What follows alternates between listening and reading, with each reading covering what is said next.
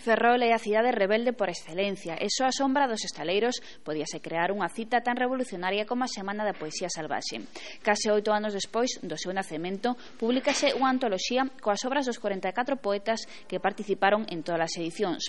Estamos hoxe con Carlotti, que é poeta e tamén un dos impulsores desta Semana da Poesía Salvaxe. Bos días, Carlotti. Bos días. Que aporta esta Semana da Poesía Salvaxe unha cidade tan peculiar como Ferrol?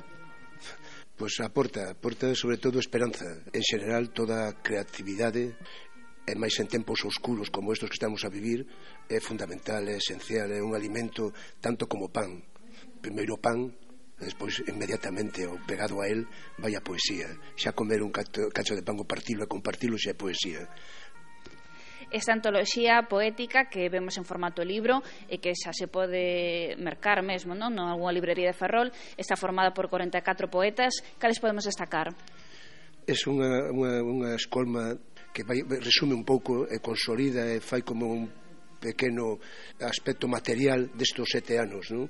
menos último ano, porque en realidade levamos eh, un ano inteiro tratando de construíla, tuvimos que pedirlle aos, aos participantes que mandaran os poemas, a maioría deles son inéditos, 44 poetas, moi xenerosa selección de poemas de cada un deles, Eh, entre eles podemos destacar, bueno, pois, pois, xa pesos pesados da poesía, non? Tanto en Galicia como do resto de, do Estado. Por exemplo, pois, desde Chus Pato, Tomás Segovia, que morreu fai uns meses, a Carlos Oroza, cada vez máis reconocido gracias a Dios, pero nosotros cando traximos aquí os 4 anos primeiros, despois non pudimos seguir contactando ben con el facilmente con el, pois ha sido para nosotros o emblema, ¿no? o emblema sigue sendo o emblema un pouco desta poesía na, na estrada, na rúa, ¿no? Copini, por exemplo, que tamén morreu, había que facer aquí unha mención a través de Marcos de Marcos Lorenzo, outro dos tres que somos Guillermo, el e eu, os que mangamos esta historia, Copini, que pois, facer un recordo que lo tuvimos aquí a, a, a maravilla de escoitalo no Jofre a Orquesta Omega, e despois pasar a noite de celebración en o Paz Carteles e foi realmente unha noite inolvidable el quedou ligado a nós para sempre que lembrazas tedes aproveitamos que, que falas de Germán Copini dese gran cantante, dese gran artista. Bueno, aparte de esa noite que foi máxica por, eh, por poder escoitar os temas máis emblemáticos del que, que, era con sinistro total, non? Estaba o que era... Sinistro total, golpes bajos. Golpes baixos. Eh? Golpe... Bueno, esa noite foi maravillosa. Eh, esas versións que se fixeron ali con esa orquesta Omega, e despois por a noite, pues, compartimos esa noite hasta amanecer, e quedaba aí, hubo xa esa esa situación, aparte de algunhas veces ese relacionarnos, el en realidad estaba en Madrid, ella está pasando xa unha situación a partir un pouco despois, empezar a estar un pouco mal, pero eu creo que era un que foi un momento tal vez porque estuvo moi solo.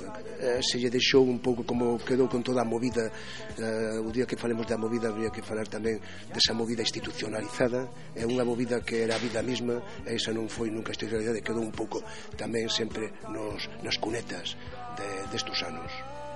Esta antoloxía poética que recuperades da Semana de Poesía Salvaxe de Ferrol é unha antoloxía autoditada, feita cos propios recursos dos participantes, neste caso de Carlotti, de Guillermo Fernández, e de Marcos, de Marcos. que vai o prólogo vai noso, eh, noso todo moi humilde, pero moi digno, está gustando moitísimo, a portada é de Pepe Pose. Bueno, autoditada, se temos que dar aquí as gracias a unhos amigos da a imprenta Lar de Viveiro, han feito posible que isto sea unha realidade que estea en nostras mans. Estamos comprometidos de algún modo a, devolver, a, cumplir, a cumplir con eles. Estamos moi contentos. Vamos de presentación en presentación trataremos de sacar adiante isto. Un quedan despois uns libros que tenemos que vender e que podía ser un pouco a forma de solventar a próxima edición en abril da poesía salvaxe.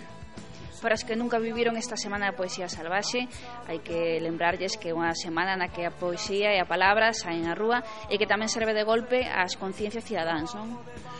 Totalmente, además hemos logrado unha cousa que xa hemos repetido máis veces que a nosa intención non é, sabemos que non é que se che as rúas de multitudes escoitando poesía non é iso tanto como que era nosa intención e este está lograda era que a poesía fora algo vista como algo normal. Entón nos mercados, nas rúas cando xa aparece, chega abril xa nos preguntan eh, vai facer, vais a facer iso da poesía todos os anos? E cando aparecemos tamén nos reconocen e nos, e nos acollen con moita simpatía. É dicir, formamos formamos parte a poesía, a palabra esa que escoitan nas rúas, na calle, forma parte xa de un paisaxe moi reconocible por parte dos ciudadanos de, de, de Ferrol. Carlotti, poeta, é un dos impulsores desta antoloxía poética que recolle os 44 participantes da Semana de Poesía Salvaxe de Ferrol. Moitas grazas por estar con nós e moita sorte con esta obra. Moitas gracias a vos e que todos nos apoiedes, necesitamos moito apoio. Somos moi tercos, vamos a seguir adiante con esta idea é o octavo ano, esperemos sacalo, pero se nos apoiades, o que de onde poda venir o apoio será sempre ben recibido. Gracias.